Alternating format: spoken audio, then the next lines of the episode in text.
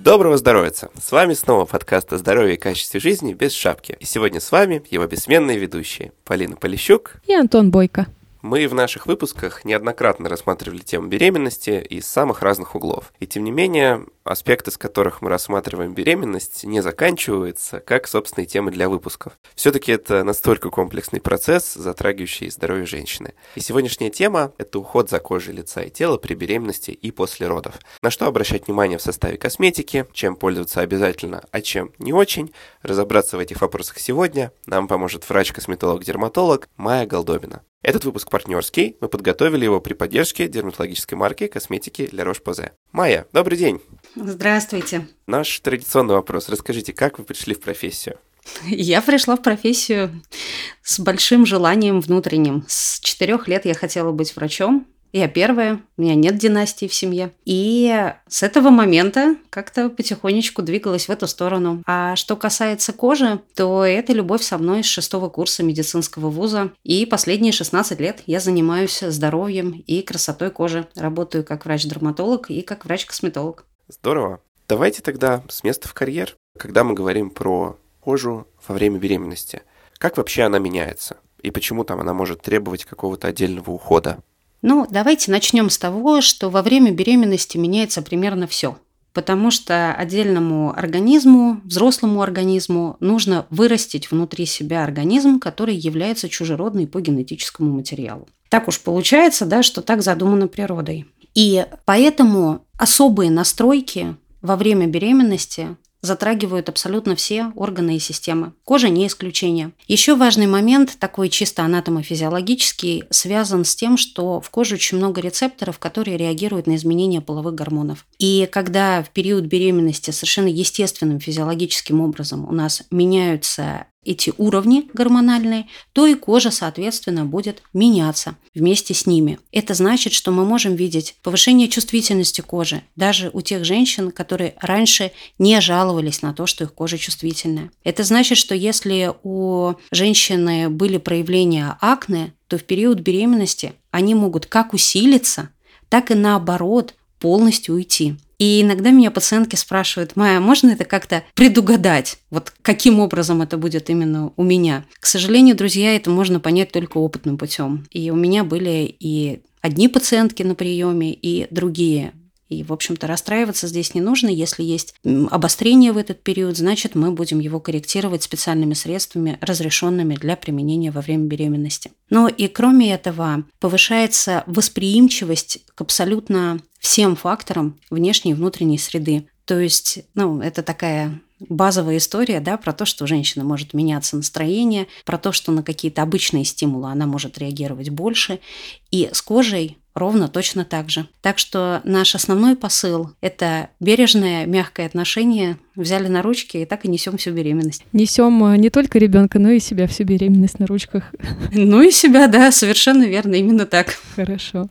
А какой еще момент хотим уточнить? А, я так понимаю, и как вы сказали, что кожа может становиться очень разной, и это невозможно предугадать. И получается, что в целом она может быть и сухой, и жирной, и очень чувствительной. Но все-таки есть ли понимание ученых сейчас, от чего это может зависеть у каждой конкретной женщины? Почему одной вот э, совсем все становится плохо, а другая наоборот э, говорит, черт, вот что, каждые пару лет теперь беременеть и кормить, чтобы не было прыщей. Ну, у меня вот буквально подруга это говорила на днях, немножко с ней посмеялись. Давайте мы немножко разделим ситуацию. Дело в том, что есть конституциональный тип кожи, который присущ каждой конкретной женщине. И мы знаем, что есть сухая кожа, жирная, комбинированная и нормальная.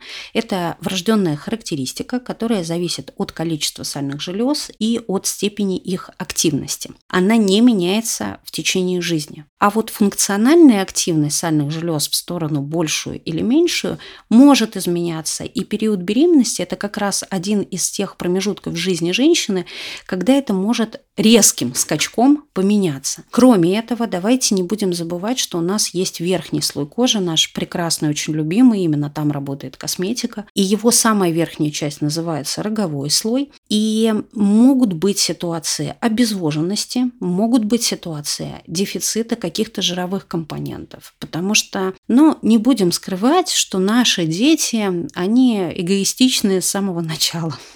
И они будут тянуть на себя совершенно все, не думая, да, не, не о здоровье мамы, не о красоте мамы. Это не для них сейчас история, у них своя очень большая задача построить целиком организм. И если наблюдаются какие-то, например, дефициты в питании, если есть какие-то резко ограничительные диеты, иногда бывают ситуации, связанные с общим состоянием здоровья женщины, когда ей не очень показаны какие-то группы продуктов. Плюс, а, если она не может подобрать себе уход для нового состояния, такое тоже бывает, когда, ну, знаете, это же ведь такой не очень привычный момент, да, вот ты была в одном состоянии, вот оно резко поменялось, и у тебя там стояли на полке две любимые банки, и вдруг их стало не хватать, они перестали подходить или наоборот там как-то лежать более жирным слоем, а до этого прекрасно впитывались, не очень понимаешь, э, как себя вести и можно ли начать пробовать все подряд. Вот здесь очень важный момент оценивать актуальное состояние. То есть даже если вы в течение всей жизни знали, что у вас кожа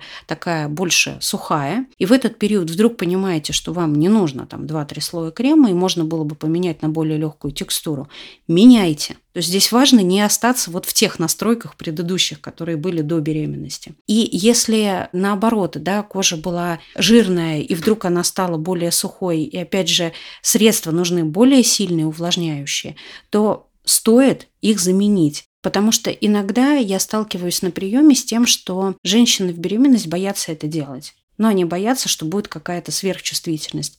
Поэтому наши рекомендации все ведут в сторону средств косметических, которые подходят для чувствительной и очень чувствительной кожи. Что касается именно такого, знаете, единого научного консенсуса, что вот точно там будут изменения вот такие или такие, ну вот, к сожалению, таких прямо точных-точных данных с цифрами, с какой-то статистикой у нас нет. И основные публикации идут с этим прекрасным словом «изменяется».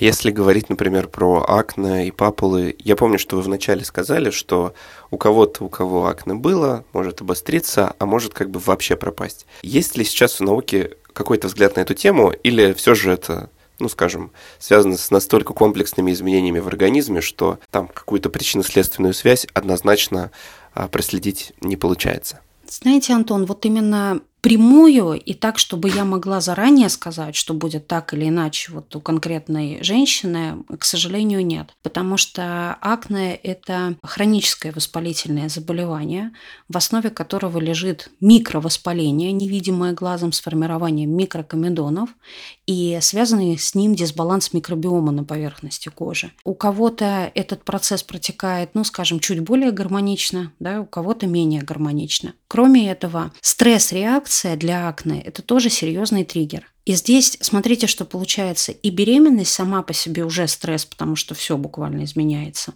в организме. Плюс проживание этого момента, начало беременности, которое может быть связано с очень серьезными психоэмоциональными переживаниями. И здесь у нас всегда возникает вопрос, все-таки первой причиной того, что мы видим обострение, например, в первом триместре при акне, было то, что поменялся гормональный фон, или то, что женщина очень сильно переживала этот момент по разным причинам, потому что каждая беременность – это отдельная жизненная история, совершенно индивидуальная. Поэтому просто в этот момент мы с вами получаем все имеющиеся факторы плюс дополнительный. И, конечно, ну, может быть такое, что произойдет обострение. Если мы рассматриваем более благоприятную ситуацию, когда это желанная беременность и все протекает хорошо и легко, то даже в этом случае я не готова вам на 100% сказать, что у женщины точно не будет обострения акне. К сожалению, если бы мы могли это сделать, то мы могли бы в качестве подготовки к беременности уже назначать определенные средства, косметические препараты. Ну, видимо, это какая-то такая, знаете, методология будущего. Это пока взгляд туда. Ну, будем надеяться на ученых, как всегда. А, смотрите, какое дело. Вот хочется затронуть э, вопрос, который часто волнует э, женщин, которые собираются, которые планируют беременность, э, те самые стрии или растяжки, как принято их тоже называть. Вот у кого-то они есть, у кого-то их нет. У кого-то они могут быть э, там в совсем молодом возрасте при беременности, да, у кого-то могут быть там и после 35, и вот не, не, непонятно, э, у кого как это происходит и от чего зависит. И хочется понять, от чего они появляются у одних и не появляются у других. Хотя, казалось бы, ну, живот-то у всех становится большим, и кожа может быть непросто.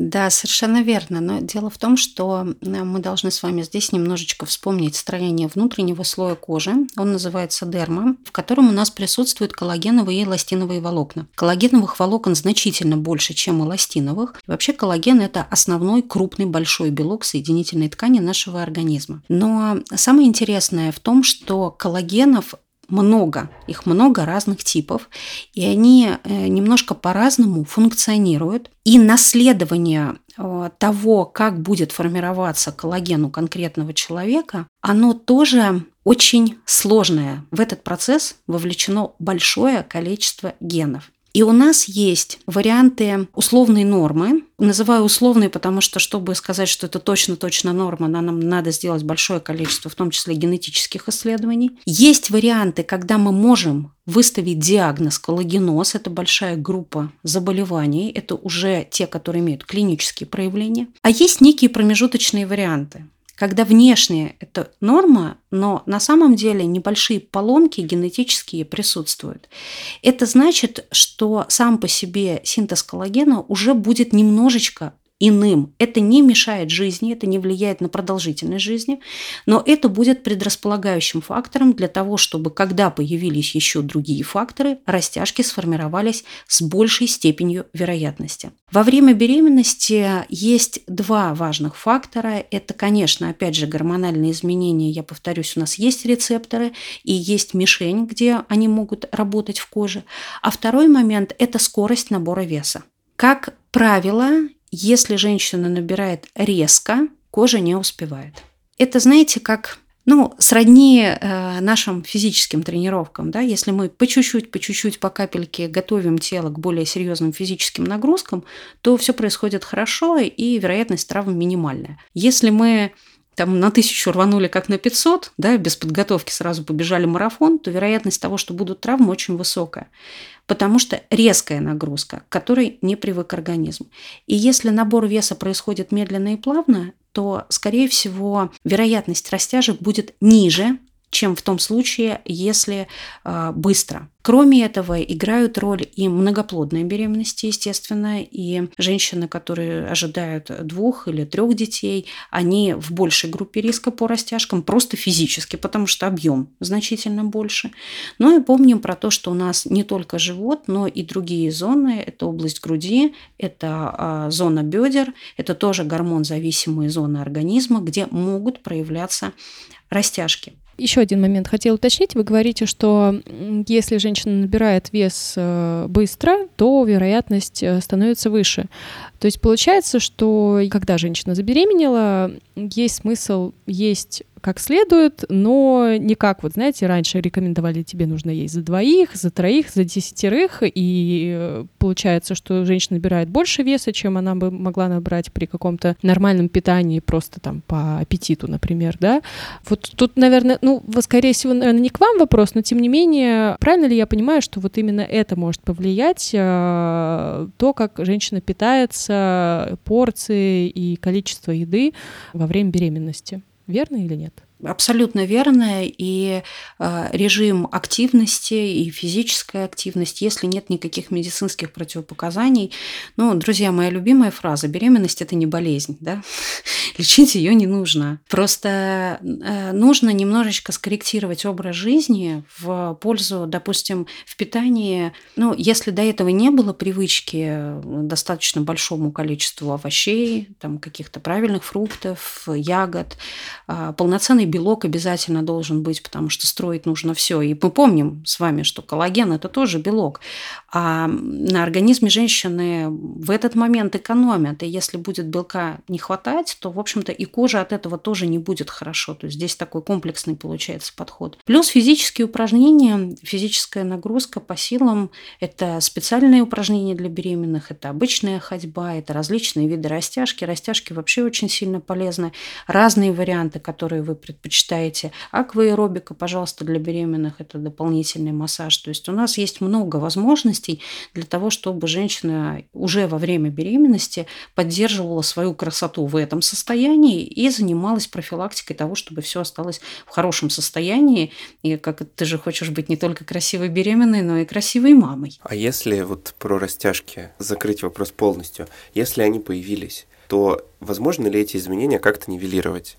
Может быть, за счет как раз физических упражнений, о которых э, вы говорите, либо, не знаю, косметические средства. То есть насколько физическое напряжение, да, через которое там кожа проходит, и последствия его, насколько это обратимо. Я еще хотела, Антон, вот буквально чуть-чуть добавить. А, если они еще не появились, э, часто женщины говорят, вот я вот себе мазала всю беременность живот вот каким-то маслом специальным или просто там кокосовым условным, да, и вот мне кажется, что поэтому вот у меня растяжек меньше или совсем нет. Вот можно, может ли это тоже повлиять? Э, это вот в догонку к вопросу Антона. Тогда мы его прямо так и разобьем. Есть профилактика, да, и есть коррекция уже имеющихся. Вот как раз нанесение различных средств уходовых – это будет профилактикой. Причем, друзья, я Просто очень хочу, чтобы вы понимали этот момент. Растяжка формируется внутри, в дерме. Косметическое средство мы наносим наверх, на эпидермис. В дерму оно не проваливается, да? оно не будет напрямую работать на коллаген. Но чем оно будет заниматься и почему это важно? Потому что оно будет поддерживать кожный барьер верхний. И у нас, когда хороший, плотный, здоровый верхний барьер кожи, то и все внутренние кожные структуры тоже чувствуют себя лучше и легче, и они не испытывают такой большой нагрузки. То есть это дополнение. Мы же с вами, когда говорим о коже, там разделяем слои, да, обсуждаем какие-то отдельные реакции. Но если мы возьмем живого человека, все это одновременно идет в нем, одномоментно. И, естественно, все слои кожи друг с другом связаны. Поэтому уход за верхним слоем, он будет очень показан. Если говорить про какие-то отдельные средства, там прямо написано против растяжек. Но, друзья, поверьте, что в основном это продукты, которые занимаются питанием и увлажнением, то есть поддерживают непосредственно роговой слой. Я напомню, что в роговом слое у нас в норме 85% жировых структур и 15% воды. Эта вода не капельками, она там никаким образом не булькает, да, она связана с определенным комплексом, который называется натуральный увлажняющий фактор. В его составе можно найти минералы, аминокислоты, кислоты, мочевину, молочную кислоту, соли некоторых других кислот. То есть это большое комплексное э, химическое соединение, точнее э, такая семья этих химических соединений. И если вы берете, э, например, продукт, и в его составе есть э, церамиды, в его составе есть различные натуральные масла, скажем, масло ши. Оно содержит ненасыщенные жирные кислоты, как раз очень хорошо подходящие э, для верхнего слоя кожи. Они прямо именно такие, какие должны там быть. Если там есть триглицериды, холестерол, это все будут компоненты поддерживающие. Если вы видите глицерин, гиалуроновую кислоту, термальную воду, например, как в марке La Roche-Posay, потому что она содержит огромное количество минералов, и в том числе селен как антиоксидант, и очень хорошо поддерживает как раз натуральный увлажняющий фактор, обладает успокаивающими эффектами, то вы понимаете, что перед вами комплексное средство для ухода за верхним слоем кожи, которое будет и увлажнять, и питать, и заниматься профилактикой растяжек. Если говорить, например, про какие-то конкретные продукты, то у нас есть гамма липикар, в составе которой присутствует как более легкий вариант э, молочка, так и более плотный вариант бальзама. Здесь уже нужно выбирать по вашей любви, скажем так. То есть в зимний период времени бальзам комфортнее, потому что он более плотный. Когда-то в весенне-летнее время лучше взять вариант молочка, чтобы он был более легкий. Но и тот, и другой будут поддерживать здоровье кожи и к тому же позитивным образом влиять как раз на качество микробиома. Это с точки зрения вот такого общего здоровья. Но и не будем забывать, что когда вы наносите вот такое уходовое средство, вы еще занимаетесь микромассажем, что очень хорошо, потому что оно стимулирует кровообращение. И вообще очень хорошо, потому что возвращает немножко женщину тактильно саму к себе, что тоже очень важно. И вот эти мягкие массажные движения, не нужно здесь э, никаких дополнительных массажеров использовать. Ваших рук вполне достаточно. Движения могут быть как очень легкими, так и более интенсивными до появления появления покраснения. И то, и другое вполне нормально. Двигаемся по ощущениям. Если растяжки уже появились, то прямо во время беременности мы их коррекцией не занимаемся, еще и потому, что все факторы, которые их провоцируют, они продолжают точно так же действовать после беременности. И тут вот нужно немножко, знаете, сделать такую сноску. Там очень индивидуальный момент, потому что для кого-то мы можем начать какие-то процедуры раньше еще во время лактации, но это очень небольшой процент людей. В основном все процедуры для коррекции идут уже после того, как закончен период кормления. И здесь мы можем предложить ну, достаточно большое количество вариантов. Это и различные аппаратные методики, включая лазер лазерные технологии и различные варианты э, мезотерапевтических методик, они, в общем-то, очень неплохо работают. Есть и варианты биоревитализации для тела, но тут уже будем смотреть индивидуально. Подбираются они в зависимости от того, какой объем мы видим перед собой, какого цвета эти растяжки, насколько там широко да, или узко разошлась кожа, присутствует или нет лишний вес, потому что от этого тоже очень многое зависит. И дальше уже на консультации выбираем лучший вариант коррекции. Конечно, это не совсем быстро, конечно, у нас не получится это сделать прямо за одну процедуру, прямо моментально, но значительно улучшить внешний вид кожи и сделать так, чтобы вы опять загорали в открытом купальнике, если вы это любите, это вполне возможно. Это хорошо. Еще какой вопрос хотим обсудить? Меняется ли состав и этапность ухода за кожей во время беременности? То есть там исключаются ли какие-то этапы или добавляются какие-то новые? Я имею в виду и уход за лицом, и уход за телом. А, если не сложно, перечислите, пожалуйста, их для наших э, слушателей и слушательниц в особенности. А наш базовый уход за лицом сохраняет свою привычную схему, то есть это очищение, увлажнение, питание, защита от солнца. Если мы с вами прямо пойдем по шагам, то это значит, что с утра во время утреннего ритуала ухода женщина умывается мягким моющим средством. Я здесь прям подчеркну это, что средство должно быть не раздражающим, без фруктовых кислот, даже если вы к ним привыкли, потому что даже на обычные фруктовые кислоты во время беременности может быть дополнительное раздражение. Здесь нужно быть очень аккуратным аккуратными. Я такие случаи в практике наблюдала. После этого вы можете воспользоваться а, увлажняющим или успокаивающим тоником или термальной водой, то, что вы любите больше, и дальше нанести какой-то из уходовых продуктов. Здесь есть варианты. Это может быть, допустим, увлажняющая сыворотка плюс фотозащитный крем. Это такой хороший вариант на больше для весенне-летнего периода. Это может быть увлажняющий и питательный крем, опять же, плюс фотозащита. И здесь, друзья, я буду говорить постоянно это слово фотозащита, потому что во время беременности женщины очень склонны к появлению пигмента. Это гормон-зависимая пигментация, которая в некоторых э, источниках носит отдельное название хлазма беременных. И по разным статистическим данным от 15 до 75% женщин сталкиваются с теми или иными проявлениями. Выглядит она визуально как э, коричневые пятнышки, которые могут быть как очень яркими, заметными, так и менее яркими. Они любят располагаться в зоне лба, включая центральную часть, любят скулы, щеки. Иногда формируется такая пигментация только в области вокруг рта, и это тоже достаточно заметно. Связано это с тем, что на пигментных клетках, меланоцитах есть рецепторы к эстрогенам, причем их два варианта. Они находятся как на поверхности, на мембране, так и в ядре. Это я называю, если с одной стороны не услышали, то с другой услышат обязательно. Такое большое количество рецепторов, это тоже предрасполагающий фактор для того, чтобы этот пигмент формировался. Поэтому обязательно, даже в темное темное время года, потому что в темное время года у нас есть ультрафиолетовые лучи типа А, которые достигают поверхности Земли и которые провоцируют пигментацию, в том числе через механизм образования активных форм кислорода. У них такая, знаете, партизанская, я называю, методика, никто не видит, не чувствует, а при этом пигментация формируется очень активно. И подбирать для себя средства нужно э, с учетом вашего типа кожи. Если кожа все-таки более сухая, то мы берем с вами текстуру крема. Если кожа более плотная, более жирная, то берем текстуру флюида или даже спрея в летний период времени. У нас есть различные варианты, очень широкая линейка в гамме Ангелиус.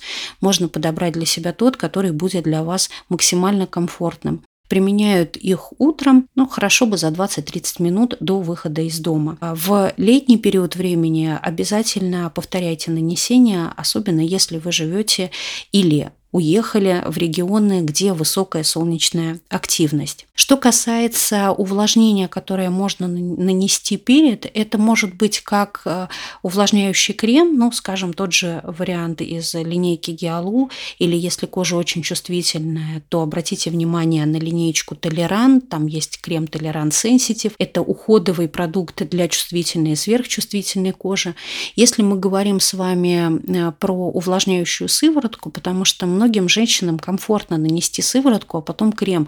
Нет ощущения вот этой послойности, нет ощущения тяжести, да, ничего не течет, все хорошо. То тогда мы можем с вами использовать увлажняющую сыворотку Гиалуба 5 с дополнительным неоцинамидом для того, чтобы успокаивать кожу и какой-то из фотозащитных продуктов из гаммы Ангелиус. Затем вечером мы снова снимаем там остатки макияжа, загрязнения с помощью мягкого очищающего средства. Точно так же используем успокаивающий тоник или термальную воду. И на ночь наносим уже какой-то один из уходовых продуктов. Это, опять же, повторюсь, может быть увлажняющая сыворотка или увлажняющий крем, достаточно легкий вполне возможно по текстуре. Но только, друзья, помните, что время беременности особенное еще и с точки зрения возможных отеков. И если вы используете используете увлажняющий продукт на ночь, что вполне естественно, то делайте это, пожалуйста, минимум за полчаса-час до сна, чтобы это было не прямо перед сном. Потому что увлажняющие компоненты, они обладают способностью, ну, условно, притягивать как губки к себе влагу, в том числе из окружающего воздуха. И тогда верхний слой кожи становится более рыхлым, и с утра вы просыпаетесь с такой, ну, большей отечностью, скажем так. Она обычно проходит к 12 часам дня. Чтобы этого не было, переместите переместите вот это время пораньше, и тогда будете выглядеть лучше. Если вы занимаетесь каким-то активным спортом с активным уровнем потоотделения, то вот этот дополнительный этап очищения кожи со специальным средством и увлажнения или защиты, он должен быть еще раз в середине дня, например, если у вас тренировка в середине дня.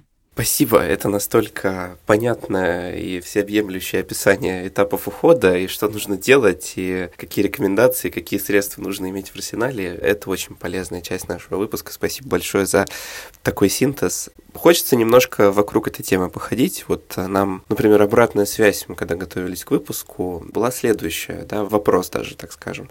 Вот бывает, что при беременности меняется восприятие запахов. И что делать, если от привычных средств предположим, да, они все еще релевантны а, с точки зрения ухода, стало мутить. Вот что делать в такой ситуации? Доводилось ли вам сталкиваться с такими вопросами от пациенток? В этом случае мы просто меняем весь уход на те средства, которые вообще без запаха. Это как раз тот самый случай, когда вот это использование средств без каких-то ярких отдушек, без ярких запахов, оно будет ну, что называется, напрямую показанным. И наши линии, которые подходят для чувствительной кожи и для пациентов с топическим дерматитом, это гамма толеран или пекар, они как раз разработаны с этим учетом. Там фактически нет запаха. Я вот за свою практику уже достаточно длительную пока не сталкивалась с ситуацией, чтобы мы вот совсем-совсем никакое средство не могли подобрать потому что вот линейка достаточно широкая, и средств без запахов они у нас есть. Это, кстати говоря, один из моментов, на которые люди, которые очень привыкли, знаете, к ярким отдушкам, они даже иногда нам жалуются и говорят, ну что же вы, почему же у вас там что-то не пахнет там персиком или личи там или еще чем-нибудь таким. Вот именно для того, чтобы не раздражать лишний раз. Потому что женщине во время беременности мы сразу подходим как к человеку с чувствительной и очень чувствительной кожей.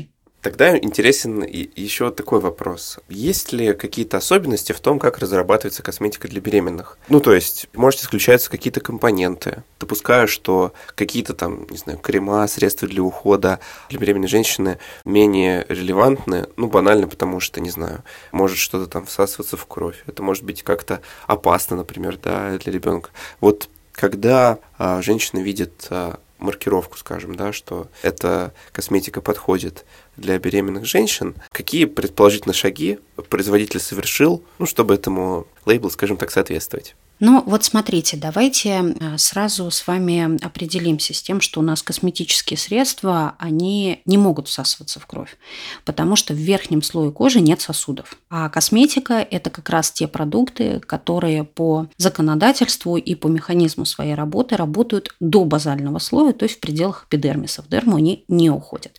Мы скорее боимся каких-то связанных реакций или запуска каскада реакций. Я сейчас поясню на примере, будет понятно понятней. Скажем, ретинол. Это очень хорошо доказанный такой бодрый и активный компонент противовозрастной, который помогает нам и ускорить обменные процессы в верхнем слое кожи, усилить отшелушивание, снизить имеющуюся пигментацию, уменьшить выраженность морщин, повысить тонус кожи. То есть, ну, понимаете, прям прекрасные все факторы, да, которые, конечно, очень нравятся. Но обратная сторона заключается в том, что механизм действия ретинола ретинола связан с запуском каскада реакций. Когда мы наносим его наружно, он начинает активным образом провоцировать обновление верхнего слоя кожи, что приводит к включению особых генов, они называются кол-1А1 и кол-1А3, которые вызывают выработку коллагена первого и третьего типа в дерме. И здесь получается красивый механизм. Наносим наружно, а изменения идут в дерме. Но вместе с тем э, ретинол активно используется и в общей клинической медицине. И мы знаем, что его молекулы летучие, и поэтому может быть действие, связанное именно с летучестью, да, вот системность этого действия связана с летучестью, а не с тем, что мы его кладем на поверхность кожи.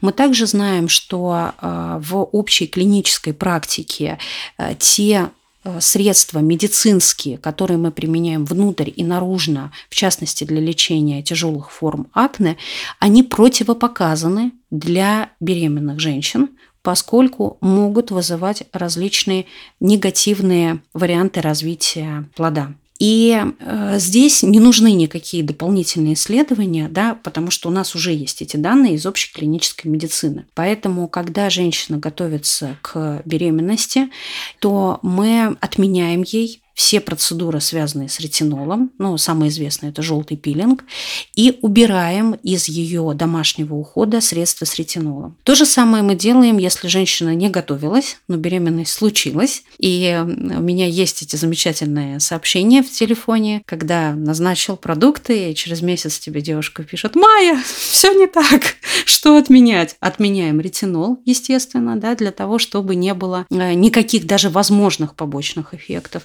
И я даже вам немножко расскажу такой пример из внутренней кухни.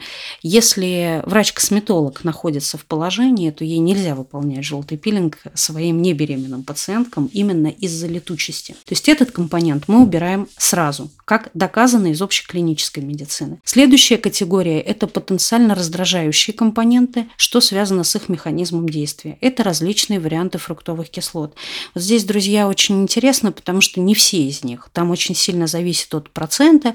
Скажем, та же молочная кислота при э, содержании в составе косметического средства в небольшом проценте обозначает, что она будет работать как компонент натурального увлажняющего фактора, в состав которого она входит в норме в коже, а не как какой-то отшелушивающий агент, и это совершенно безопасно. Но если мы говорим с вами про гликолевую кислоту, салициловую кислоту, особенно высоких процентов, различные варианты комбинаций кислот, кроме азолаиновой, которая разрешена в период беременности, э, мы все все-таки стараемся их исключить из-за потенциально раздражающего действия. И если вы посмотрите внимательно на составы косметических продуктов, на которых стоит вот это вот лейбл, да, такой, что они могут применяться беременными или подходят для беременных, это значит, что в составе этого продукта нет никаких напрямую опасных, вот как мы говорили про ретинол, или потенциально раздражающих компонентов.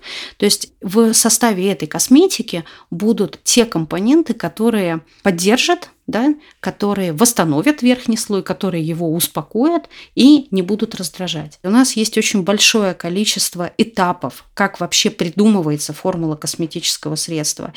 И когда продукт э, задумывается подходящим для беременных, на первом этапе отбора компонентов уже сразу исключаются все варианты, которые даже потенциально где-то могли кого-то э, ну, каким-то образом как-то негативно повлиять. Да? Для этого есть и анализ публикаций, анализ статистики и так далее.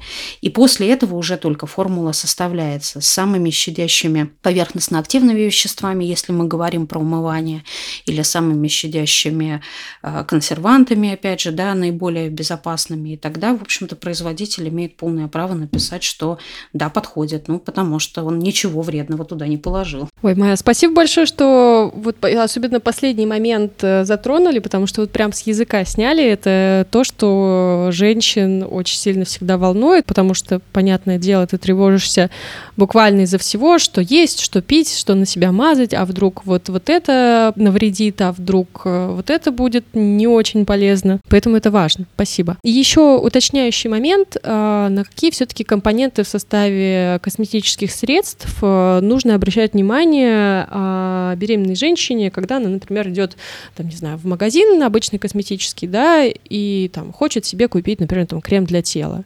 Это может быть не обязательно аптека. Вот я имею в виду в контексте того, чего не должно быть в банке и что должно быть там в лучшем случае. Вот вы, например, про фруктовые кислоты говорили э, в умывающих да, средствах, что лучше избегать. Смотрите, какое-то время назад, ну и сейчас некоторые люди любят так делать, оценивать косметический продукт по отдельным компонентам, которые есть в составе. На самом деле это, ну, скажем, возможная история, но она не совсем грамотная на настоящем этапе, потому что важно оценивать всю формулу целиком, потому что компоненты, находящиеся в составе, обладают взаимным влиянием друг на друга, и благодаря тому, что, например, в формулу добавлен какой-нибудь из активных компонентов, но в очень малой процентовке, зато другие в этот момент будут работать еще более активно. И оценивать по каждому отдельному компоненту, ну, я знаю прекрасно, что у нас и так достаточно тревожные женщины в большей части, судя по моим пациенткам, но в период беременности эта тревожность возрастает в разы, и уже не кажется чем-то странным проверить по различным сайтам, да, как работают отдельные компоненты, которые входят в состав там конкретной банки. Просто, друзья, здесь важно важный момент, что, э, пожалуйста, не усиливайте свою тревогу. Вот этим давайте я лучше расскажу, как, как сделать, чтобы не тревожиться. А не тревожиться это следующим образом. В какой бы магазин вы ни пошли, вы идете в тот отдел, где находится косметика для чувствительной кожи. Вот это прямо очень важно. Она обычно отдельным образом отмаркирована. Вы по возможности открываете тюбик и нюхаете, чем это средство пахнет потому что может быть написано, встречалась я, что оно подходит для чувствительной кожи, Открываешь, там такой запах, что, в общем-то, нет, он не подходит для чувствительной кожи, он при постоянном применении точно будет раздражать. Дальше, если вы хотите отсмотреть состав, не пугайтесь наличия в составе, допустим, диметиконов. Это различные формы силиконов, диметикон, триметикон и так далее. Это так называемые нефизиологические липиды, которые образуют на поверхности кожи дополнительную защитную пленку. Они инертные по отношению к вашему организму. Это значит, что они как раз ну, как правило, вообще прекрасно переносится и добавляют средства косметичности, то есть он легче наносится и распределяется по поверхности кожи. Они берут на себя вот эту функцию дополнительной защиты в случае, если кожа сухая и очень сухая, и помогут удержать влагу. То есть это не является противопоказанием, да, это неплохо, потому что у нас есть еще такие, ну, во всяком случае, мне встречались неоднократно прекрасные списки опасные продукты, там опасные ингредиенты, очень опасные ингредиенты, невероятно опасные и прочее. Вот не поддавайтесь, пожалуйста, этой панике. И если мы говорим про сухую кожу, то диметиконы в небольшом содержании в составе продукта, они работают очень хорошо. Если у вас кожа плотная, то э, вполне возможно, что вам их применение будет некомфортно. Как вы это поймете? Вот здесь третий этап. Да? Посмотрели на баночку, подходит для чувствительной кожи. Открыли, понюхали на запах, все окей, все подходит. После этого берем небольшое количество. Тестеры, как правило, есть ну, практически на все. Небольшое количество распределяем по ладони. На что мы смотрим? Насколько быстро впиталось э, средство, потому что если оно долго впитываемое, долго играющее, вас это будет раздражать в конце концов, и вы перестанете им пользоваться. Смотрите после впитывания, как оно себя ведет. И вот в этот момент есть у меня такая рекомендация. Выйдите из магазина на полчаса, сходите в другое какое-нибудь место и посмотрите, как за эти полчаса он себя будет вести. Не появилось ли чувство там дискомфорта, дополнительной какой-то сухости, ну, то есть люб, любого какого-то проявления, которое было бы для вас некомфортно. Если есть возможность, то наносите немножко вот не только кисть руки, да, вот формат подкаста не позволяет мне показать, как, как это можно сделать, но и с переходом на предплечье, потому что немножко будет отличаться кожа, и вам будет понятнее и комфортнее. Если все в порядке, то да, этим средством вполне можно пользоваться.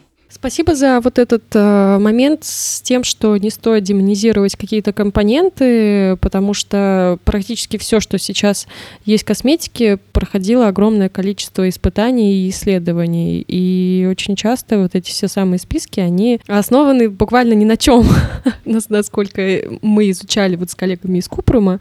Э, исследований действительно очень много, и системных анализов и обзоров, которые подтверждают э, безопасность. И если тем более производитель, который представлен в аптеке, создает какое-то средство, то это еще дополнительная гарантия безопасности. Вот это тоже я там часто маме рассказываю и подругам, потому что был какой-то бум в какой-то момент, когда все изучали вот эти составы и говорили, ну вот все, вот это вот я не куплю, потому что вот там вот в конце списка что-то добавлено. Все, я от этого умру, там будет у меня рак или еще что-нибудь.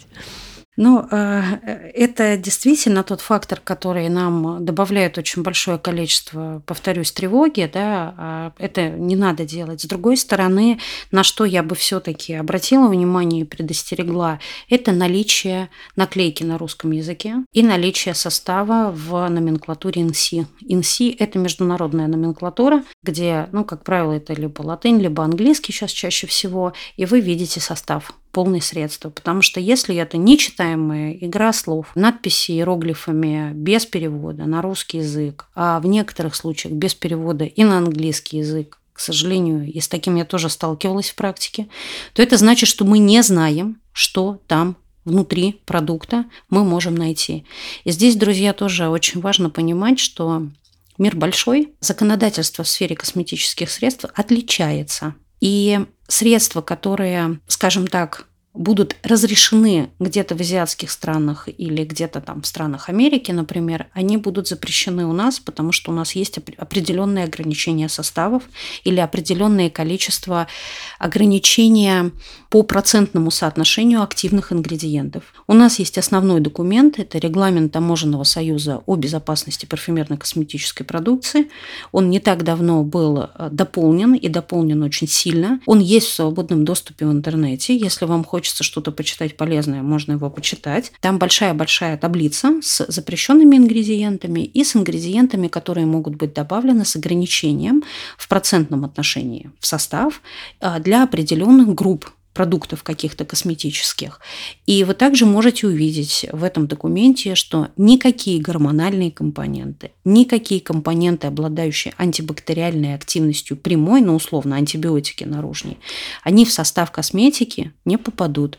Поэтому если это официальный продукт, то это уже немножечко вас расслабляет. Скажем так, давайте поделим ответственность. Да? Вот это ответственность производителя, того, что он туда положил, и ваша ответственность, что вы выбрали для себя понятный продукт.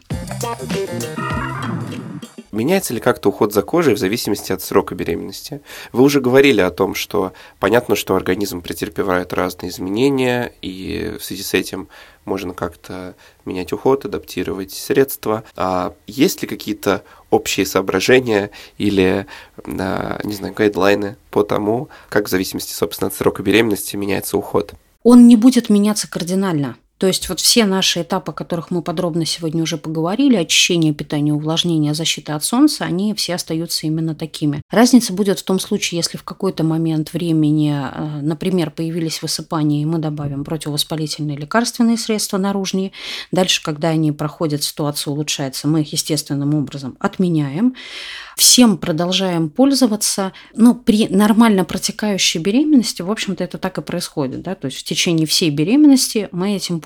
То же самое касается средств для тела, потому что очень часто спрашивают, а вот когда начинать использовать? Сразу в первом триместре или там со второго, да, когда все-таки живот становится уже более заметным?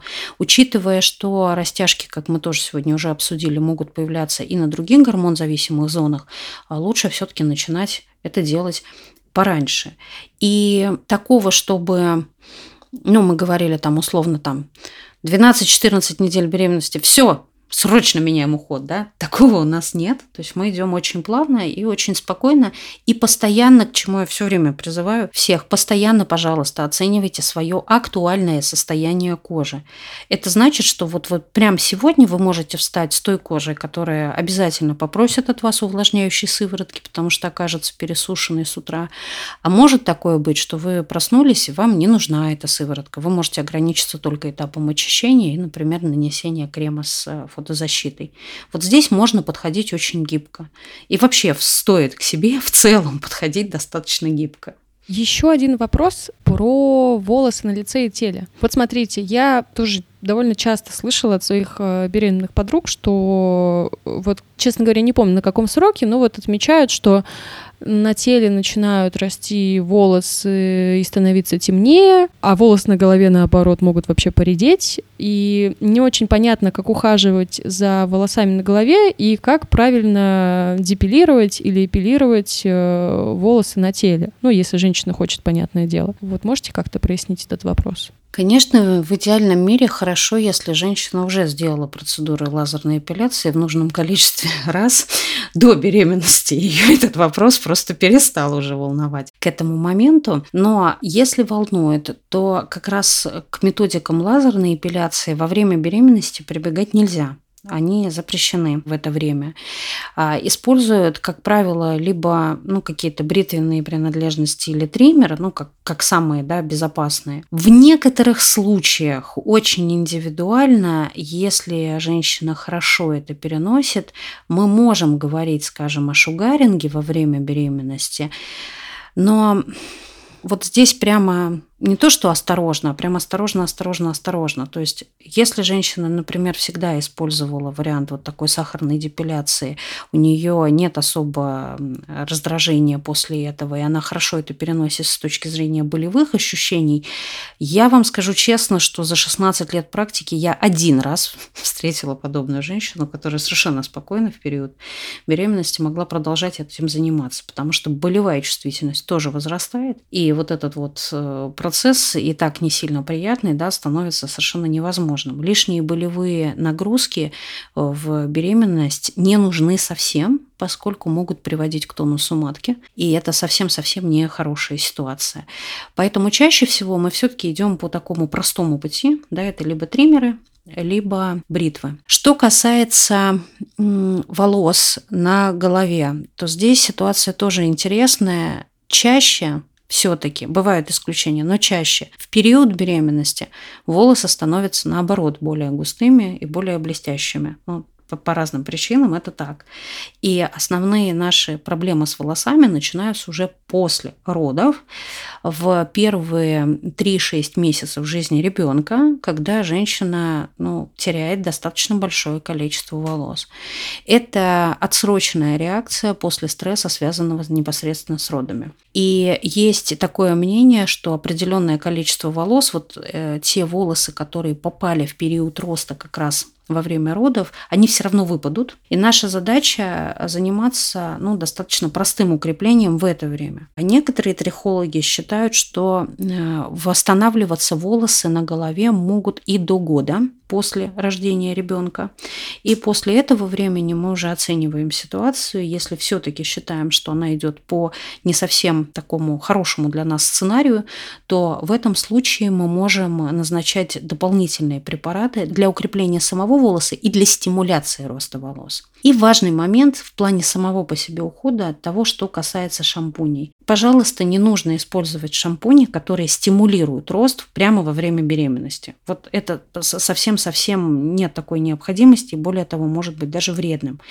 А, подойдут либо мягкие уходовые шампуни, которые ну, просто хорошо очищают кожу головы, либо варианты, к которым вы привыкли, скажем, шампуни для объема, да, или там шампуни, которые поддерживают э, наружную часть волоса, делают их более блестящими. Все это, пожалуйста, можно использовать так же, как обычно.